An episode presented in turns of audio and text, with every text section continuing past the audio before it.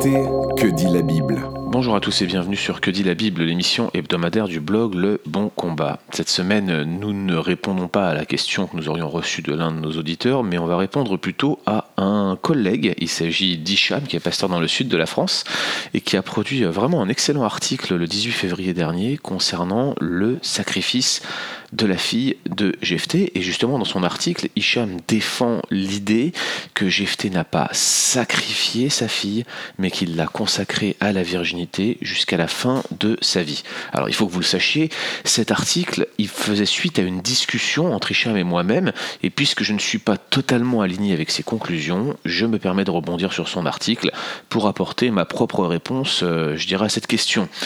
Alors tout d'abord, il faut le souligner, l'article d'Hicham est vraiment très bon et il contient d'excellents arguments.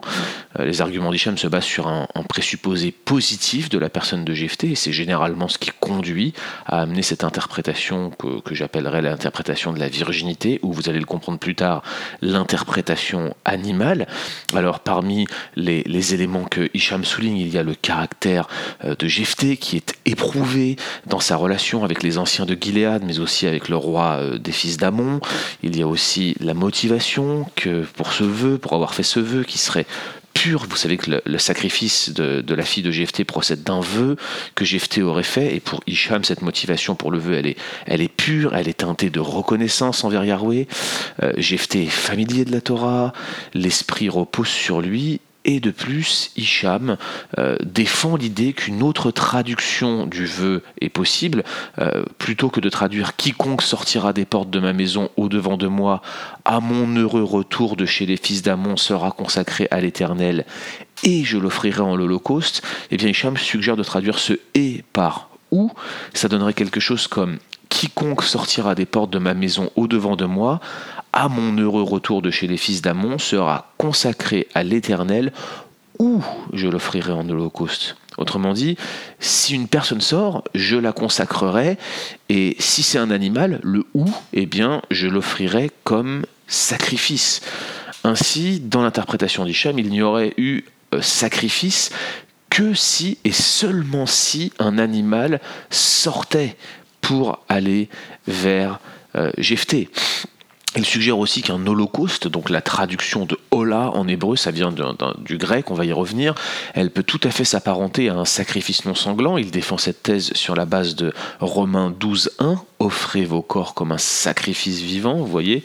Et puis il explique qu'un terme apparenté euh, à ce mot sacrifice serait rendu par l'idée de consécration dans le vœu de Anne dans 1 Samuel 1.11.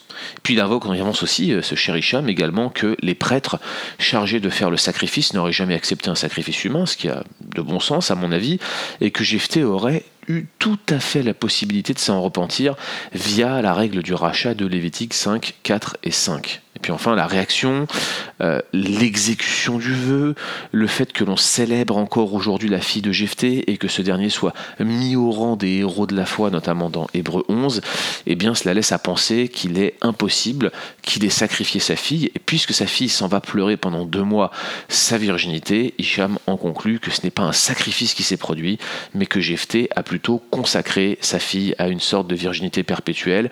Lisez l'article, je vous l'ai mis dans les liens du podcast ou dans les liens de l'article sur le blog. Allez donc le lire avant peut-être d'aller plus loin. Faites pause et lisez-le. Ça vaut le détour, c'est un bon article. Même si je ne suis pas d'accord avec, je vous encourage à le lire. Alors en ce qui me concerne, je vous le disais, hein, je ne peux pas suivre les conclusions d'Hicham malgré sa belle argumentation. Et voici pourquoi. En premier lieu, je ne crois pas que Jephthé soit une figure positive dans le livre des juges. Et je, le redis et je le maintiens, je ne crois pas que Jephthé soit une figure positive dans le livre des juges. Tout d'abord, je doute que le moindre juge qui ait fait l'objet d'un récit un peu plus détaillé, un peu plus complet dans le livre, et bien qu'il soit présenté positivement. Le livre des juges décrit l'échec des Israélites d'entrer dans le pays promis en raison de leur désobéissance répétée aux commandements de Dieu, notamment les commandements du Deutéronome, de leur incrédulité et surtout de leur violence et de leur débauche. Alors que les Israélites sont censés terminer la conquête de Canaan qui a été entamée par Josué et d'exterminer les Cananéens qui y vivaient, eh bien, on assiste dans le livre des juges au récit euh, de leur cananisation progressive et ainsi que de la cananisation de leurs leaders, l'aveuglement spirituel progressif de ces derniers.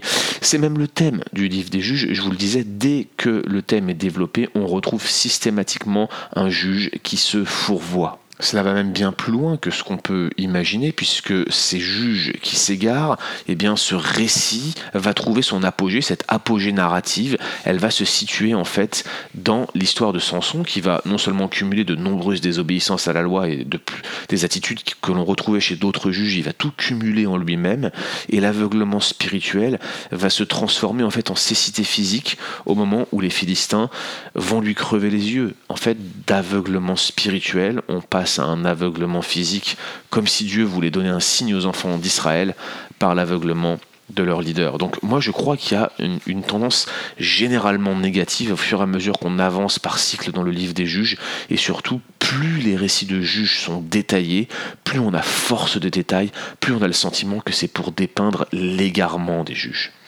Or Jephthé, qui est sur quand même s'étale sur deux chapitres, son cycle narratif, eh bien il ne fait pas exception. Alors j'ai quelques notes, mais elles ne sont pas exhaustives. Déjà, notez d'abord son nom, Yiftar. Ce nom est ambigu. Une ambiguïté d'ailleurs qu'on retrouve un peu partout dans le récit. Il y a même un jeu sur son nom à la fin du récit. Euh, son nom signifie la divinité a ouvert entre guillemets l'utérus. C'est l'idée de, fertilité, de fécondité, l'une des grandes bénédictions de Dieu sur la terre qui tragiquement est refusée à Jephthé à la fin du récit. On va y revenir. Alors d'emblée, on se demande, et les commentateurs se demandent, mais qui est cette divinité? Est-ce que c'est Yiftach Yahweh? Et dans ce cas, nous avons ce que j'appellerais une interprétation optimiste. Euh, une interprétation yahwiste du nom de Jephthé, mais ça peut être aussi Yiftach El, voire Iftar Baal, ce qui pourrait faire écho dans ce cas à un arrière-plan cananéen. Or, comme le montre Daniel Bloch dans son excellent commentaire sur le livre des juges, la profession euh, exercée par la mère de Jephthé, les actions du père de Jephthé, le caractère des demi-frères de Jephthé, le style de vie de Jephthé sont autant de signes d'un environnement complètement cananisé. C'est ce que je vous disais, c'est mon deuxième point, il est le fils d'une prostituée, ce qui le plaçait d'emblée dans une position très négative face aux lecteurs initiaux, et c'était certainement pas le candidat idéal au leadership. Alors il est tout à fait possible que cette prostituée était cananéenne, dans le contexte c'est même ce que je suppose, mais j'ai aucun moyen de le prouver.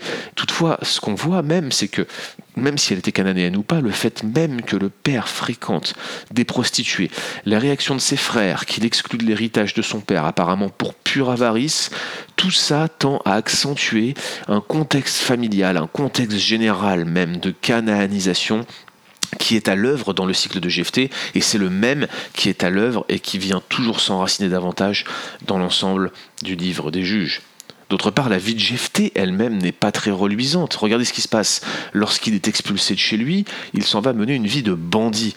Il avait rassemblé autour de lui-même des gens, des gens de rien, nous dit le texte, c'est-à-dire des gens peu recommandables, probablement pas uniquement des Hébreux, donc il avait des relations avec des gens autour de lui qui étaient sans doute des païens, des gens des cultures environnantes, peut-être même des Ammonites, peut-être même des Moabites, on n'en sait rien, et c'est des gens avec lesquels il faisait des coups de main, il sortait, il y a de ça, probablement pour faire du brigandage. Alors vous savez, David faisait la même chose, mais David évitait soigneusement d'aller attaquer qui que ce soit d'autre que des peuples ennemis d'Israël. C'est pas vraiment le sentiment qu'on a avec GFT. Là encore, je suis en train de bâtir sur un silence, mais l'impression générale, c'est qu'il continue à faire du brigolage, pardon, du brigandage dans le pays de Tov, qui est le pays de bien, et qui semblait être connexe à, ce pays de Gilead dont il sortait en tout cela, ce qu'il faut bien comprendre, c'est qu'il y a des allusions euh, imperceptibles, je dirais plutôt un écho euh, de la figure d'Abimelech. La figure de Jephthé, en fait, est mise en parallèle avec la figure d'Abimelech. Vous vous souvenez sans doute d'Abimelech dans le livre des juges, il s'agit du fils illégitime de Gédéon, dont la noirceur est notable et il est excessivement mal perçu dans le livre des juges. Donc d'emblée, la description de la déchéance d'Israël semble se prolonger, se poursuivre au travers de la figure de Jephthé. Tout cela me laisse à penser déjà que d'emblée, dès les trois premiers versets du chapitre 11, on a Jephthé qui nous est introduit d'une manière extrêmement négative. Et puis enfin, même si mon ami Hicham semble le nier, eh bien mon sentiment c'est que l'opportunisme de Jephthé, son caractère manipulateur, il est présent en filigrane tout au long du texte il est particulièrement apparent quand il négocie son statut et ses responsabilités futures en cas de victoire. Je veux dire, il n'est pas simplement, le, texte ne permet pas de penser ça, il n'est pas simplement en train de négocier un statut de chef juste pour les conduire à la victoire. Ce qu'il est en train de négocier, c'est un statut de leadership après qu'il les aura conduits à la victoire. De même, j'ai pas vraiment le temps d'aborder ici la nature du dialogue diplomatique qui est de toute beauté. C'est un, un, modèle de rédaction, ce dialogue entre Jephthé et le roi des fils d'Amon, mais il est du même acabit que les dialogues précédents avec les anciens de Gilead. D'ailleurs, la rhétorique de Jephthé à ce titre, elle est impressionnante et certaines indications, comme le fait qu'il semble identifier Amon avec Moab, le dieu d'Amon avec le dieu de Moab, laissent à penser que Jephthé, ce qu'il cherche surtout à faire, c'est à manipuler Amon et peut-être même à accentuer les projets de guerre. Il veut que la guerre apparaisse pour assouvir ses ambitions de leadership personnel.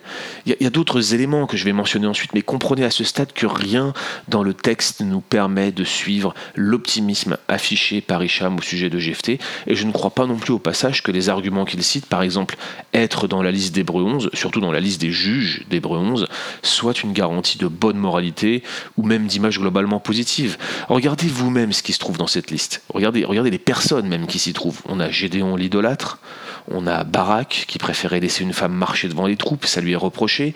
On a Samson dont, on a déjà parlé. Et puis on a, comme si ça ne suffisait pas, la cerise sur le gâteau, on a ce Jephthé. Rien sur Caleb, rien sur Othniel, rien sur Ehud, rien sur Tola, rien sur Jaïr, les seules figures neutres ou positives du livre des juges. Et la réalité est que les héros de la foi d'Hébreu 11 ne sont pas tous des héros de la piété, surtout pas ceux qui constituent la série des juges cités dans Hébreu 11. Pour moi, ce n'est absolument pas un argument recevable. Donc, ni la littérature ultérieure, contrairement à ce que dit Hicham, mais ni le texte lui-même ne nous présente Jephthé sous un beau jour. Et je ne crois pas que ça soit une manière de considérer le texte. Je pense plutôt que les trois premiers versets, qui nous laissent d'emblée voir qui est Jephthé, nous le présentent tout de suite comme un personnage négatif. La deuxième chose qui me conduit à rejeter l'approche de mon ami Hicham, eh bien, c'est qu'il est impossible que Jephthé ait eu un sacrifice animal en vue. Tout d'abord, l'argument invoqué par Ishab sur la polysémie de la conjonction vave, donc c'est une simple lettre en fait qui sert à désigner une conjonction de coordination, mais qui peut avoir de multiples sens, peut avoir le sens de ou, de à l'inverse, de en plus, etc. Eh bien, cette interprétation, elle est difficilement acceptable. Pourquoi? Parce que oui, c'est vrai qu'il y a une multitude de sens qui ne se limite pas d'ailleurs à et ou avec cette conjonction vave, mais c'est le contexte qui doit déterminer de manière claire si le vave peut signifier autre chose que et. Et c'était un contexte grammatical qui va l'indiquer. Or ici, ça n'a aucun sens, sauf si bien sûr on veut proposer la paraphrase défendue par Hicham, ce qui serait à ce titre une forme d'exégèse. D'ailleurs, j'ai vu aucun commentaire exégétique qui défend cette thèse. Pour moi, je vais vous le dire franchement, et on a eu une longue discussion avec Hicham, donc c'est pas un secret pour lui que, que je pense ces choses-là, mais il s'agit de ce que j'appellerais une forme d'interprétation fidéiste qui consiste à ne pas pouvoir imaginer que les personnages de l'Ancien Testament notamment, qui, nous apparaissent comme des beaux personnages, comme Esther, comme Ruth, comme Naomi ou, ou comme Jephthé ici, puissent être des gens qui soient pris en défaut avec le péché aussi grossièrement, si vous voyez ce que je veux dire. Par contre, avec Hicham, je suis absolument d'accord que le vœu de Jephthé n'est pas hâtif et qu'il est mûrement réfléchi. D'ailleurs, sa formulation laisse peu de doute là-dessus dans l'original. Je suis également d'accord avec Hicham que Jephthé devait connaître des portions importantes de la loi, euh, comme par exemple tout l'épisode qui semble euh, issu du Deutéronome et un peu plus tard de la conquête de Josué, dans lequel il, récite euh, tout, ce qui s'est passé entre, les, fils d'Amon, Moab et, Édom lorsque la conquête s'est produite. Mais, mais en plus de ça, des sections du Deutéronome, ça paraît être évident. Hein. On voit aussi qu'il connaissait des sections importantes de la loi, comme celle qui portait sur les sacrifices. Donc moi, je ne suis pas en train de dire que Jephthé a agi hâtivement ou de manière immature. C'est pas du tout ce que je suis en train de défendre comme thèse. Mais, mais ça ne pouvait pas, lorsque vous êtes quelqu'un qui connaît la loi, être n'importe quelle bête que l'on peut sacrifier pour faire un hola autrement dit un holocauste, un sacrifice complet, entier par le feu vers Dieu. Je veux dire, c'était des bêtes bien précises dans chaque cas qui étaient désignées, certainement pas la première qui sortirait par la porte, si vous voyez ce que je veux dire. D'autre part, l'idée qu'un animal sorte à la rencontre de Jephthé n'a aucun sens. On n'appliquerait jamais ce style d'expression à un animal, surtout à l'occasion d'une victoire guerrière, parce que là, il s'agit de sortir à la rencontre alors que Jephthé reviendrait d'une victoire guerrière. On pense plutôt à un être humain qui viendrait vers Jephthé justement en raison de sa victoire, probablement pour le féliciter. Je veux dire, cette tournure, elle est sans aucune ambiguïté, elle s'applique nécessairement à un être humain, il n'y a pas de et ou euh, qui tiennent la route dans ce passage, il est forcément question d'un être humain. Et au passage, d'ailleurs, rien n'indique que le sacrifice a été effectué par les prêtres. Je trouve que cet argument est, nul et non avenu. Pour moi, on est toujours dans, euh, le même raisonnement circulaire. C'est l'interprétation optimiste d'Isham qui le conduit à développer ce point, mais il n'a aucun appui textuel. On ne sait pas qui a fait le sacrifice. D'ailleurs, aucune indication ne nous est donnée clairement sur la manière dont il a été effectué, opéré. Alors en fait, le seul argument qui, reste à la thèse d'Isham, c'est le sens du mot hébreu olar, le fameux holocauste. Le mot holocauste, hein, c'est un terme qui dérive du grec, qui est employé en fait par la version des Septante pour traduire ce passage. Alors très franchement, j'arrive pas forcément à comprendre l'argument que Isham tire de 1 Samuel 1. Je, ne vois pas en quoi la notion de consécration se rapporte à la notion de sacrifice. Les termes ne sont pas les mêmes, les concepts ne sont pas les mêmes, mais j'ai peut-être ici mal compris et Isham pourra nous éclairer. Je serais prêt à mettre une note dans l'article. Mais l'idée du sacrifice non sanglant qui est utilisé en Romains 12.1, elle est basée clairement sur un usage métaphorique. Sauf que le terme utilisé ici, Toussia, n'a strictement rien à voir avec l'Holocauste. Il n'est pas connecté à la notion de sacrifice complet euh, opéré par le feu et qui monte comme une agréable odeur à l'éternel. D'ailleurs, Isham aurait pu citer la, même métaphore en Hébreu 13.5, donc on voit que la métaphore, elle était quand même bien établie, à la fois par Paul, à la fois par l'auteur de l'Épître aux Hébreux, si c'est quelqu'un d'autre que Paul. Euh, il y a cette notion de sacrifice de louange en Hébreu 13.5, et là encore, aucune ambiguïté, c'est le terme toussia qui est utilisé et qui écarte de facto à la moindre référence un sacrifice par le feu. C'est clairement un usage métaphorique d'un terme périphérique. Dans l'Ancien Testament, un hola est toujours un sacrifice sanglant, consumé en entier et qui monte vers Yahweh. Si jamais l'usage ici dans Juge 11 était métaphorique, ce serait une première et il n'y a aucun élément extérieur qui permette de l'affirmer. Ce que je suis en train de dire, chers amis, c'est que Jephthé, qui connaissait au moins partiellement la loi, a pris la décision raisonnée, non précipitée, de pratiquer un holocauste sur la première personne humaine qui viendrait à lui après sa victoire. Oui, chers amis, ce que je suis en train de dire, c'est que Jephthé avait bel et bien l'intention, bien ancrée dans son esprit, d'opérer un sacrifice humain. Et c'est en parfaite cohérence avec cette vision négative que le texte nous présente de Jephthé. La troisième chose qui m'amène à rejeter l'interprétation d'Isham, qui est déjà, à mon sens, avec les deux premiers arguments que j'ai cités, euh, assez ébranlé, en tout cas dans mon esprit, c'est que la nature du vœu de Jephthé va venir démontrer toute cette interprétation. Ce que je vous disais, c'est que Hicham, mon ami, ne peut se résoudre euh, à l'interprétation que je propose, tout simplement parce qu'il est impensable pour lui qu'un Israélite, un homme qui connaissait la loi, qui était entouré d'autres Israélites qui connaissaient la loi, un homme qui avait des prêtres autour de lui, que, que cette personne puisse pratiquer un sacrifice humain. C'est un non-sens, c'est une abomination, c'est une horreur. Aucun problème, on est tout à fait d'accord sur le principe. Oui, sur le principe, il a tout à fait raison. Mais il était tout aussi impossible que des Benjamins qui connaissaient la loi violent une femme en juge 19, que des Danites qui connaissaient la loi se fassent un hôtel privé idolâtre en envoyant pour ce faire un Lévite complètement dévoyé, qui très certainement en plus était descendant de Moïse en juge 20. D'ailleurs, ce passage de juge 20, avec le nom du Lévite qui nous est donné à la fin, Mika, euh, du livre des juges, en juge 20, eh bien, il a probablement, euh, euh, il, y a ce qu'on appelle dessus un tiknesophérim, c'est-à-dire c'est une, une, une, faute scribale probablement volontaire pour masquer le fait que ce Lévite dévoyé était le descendant de Moïse, alors que pourtant il est bien le descendant de Moïse. Il n'est pas non plus évident qu'un juge en Israël ne sache pas qu'il aurait dû éviter de s'amouracher avec toutes les filles étrangères qu'il voyait en Israël, qu'elles soient philistines, qu'elles soient moabites, qu'elles soient qui qu'elles soient. Et là, vous avez Samson devant les yeux. Bref, tous les exemples que vous avez dans le livre des juges pourraient éventuellement se qualifier avec les présupposés d'Isham, sauf qu'ils ne s'y qualifient manifestement pas. Parce que ce type d'attitude que l'on retrouve chez Jephthé, chez Samson, chez ceux Lévites dévoyés, chez les Benjaminites, chez Gédéon euh, et chez tous les autres qui sont décrits en longueur, eh bien, elle reflète la tendance générale du livre des juges. À part celle finalement des juges qui ne sont que très peu détaillés, à l'exception peut-être d'Otniel qui a un paragraphe complet, mais là encore qui, est lié à une, à une ancienne génération, celle des espions qui étaient rentrés dans le pays. Donc vous voyez que l'ensemble des juges semble suivre la tendance générale du peuple. Ce que j'appelle l'interprétation de l'animal, en fait, se base sur une surestimation de la piété de Jephthé. Comme je l'ai dit, sauf que dans ce cas précis, moi je ne vois aucune piété dans le vœu de Jephthé. J'ai plutôt la tendance à lire ce récit comme Jephthé qui se comporte comme un Cananéen. Bien plus qu'un signe d'immaturité spirituelle, je, je, ne crois pas du tout à cela, ce vœu trouve sa source dans un environnement radicalement païen. Notez d'abord la forme du vœu, par exemple, avec une condition pour obtenir quelque chose, en l'occurrence la victoire guerrière. Ce n'est pas du tout les vœux d'inspiration yaviste, ce n'est pas du tout le type de vœu que l'on retrouve dans la loi. C'est typiquement une attitude païenne. Si tu me donnes ça, je te donne ça.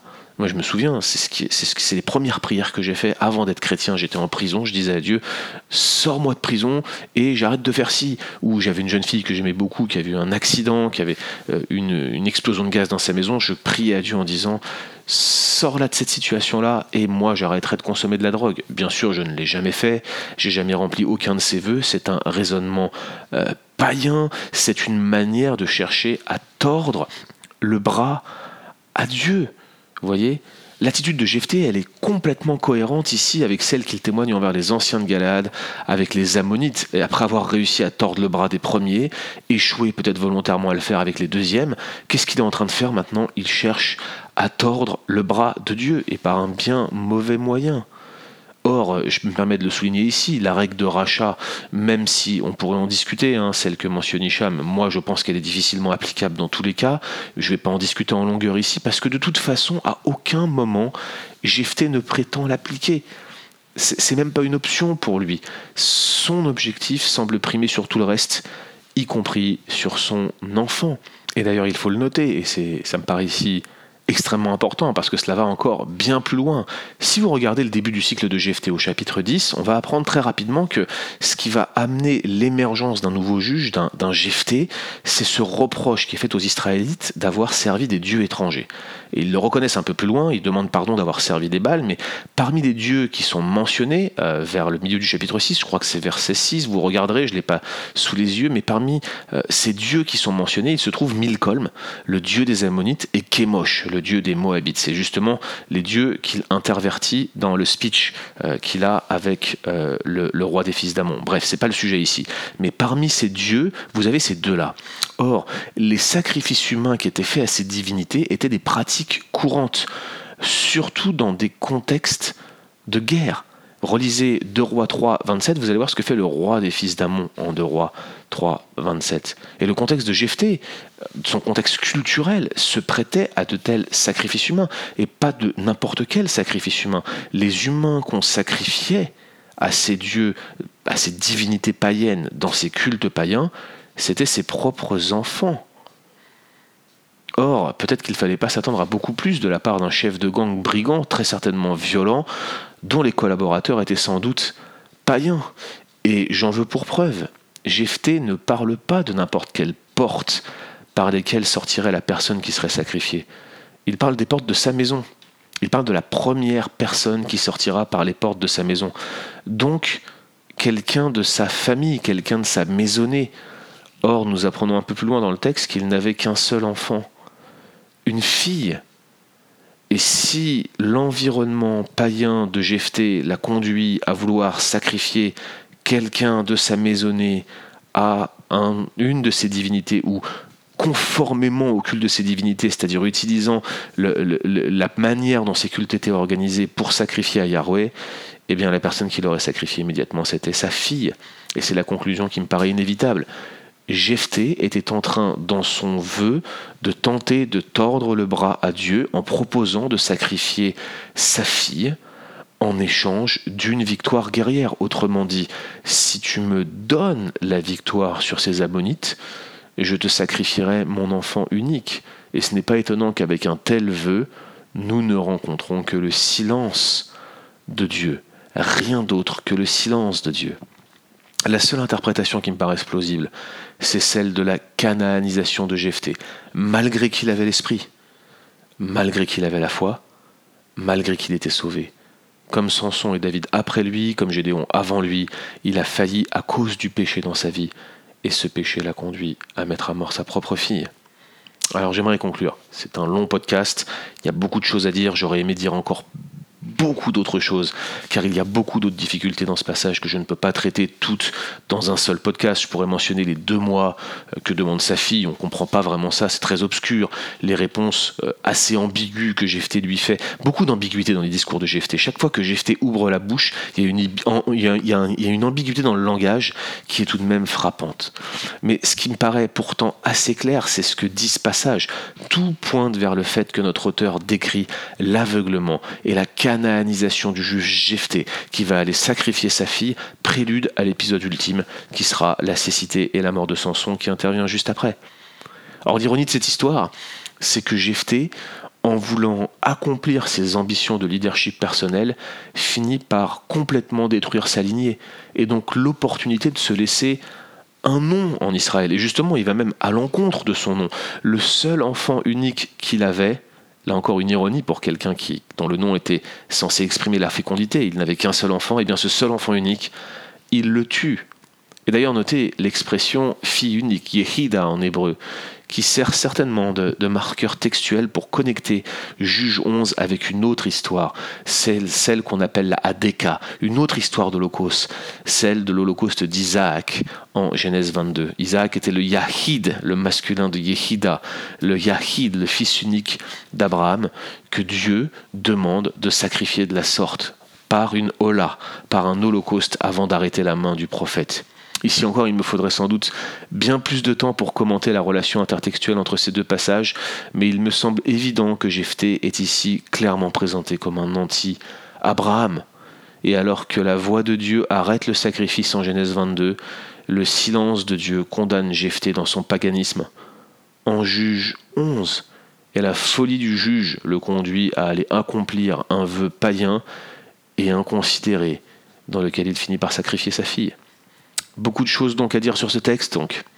Mais il est presque impossible, selon moi, d'éviter l'interprétation du sacrifice. Retrouvez d'autres épisodes sur www.leboncombat.fr.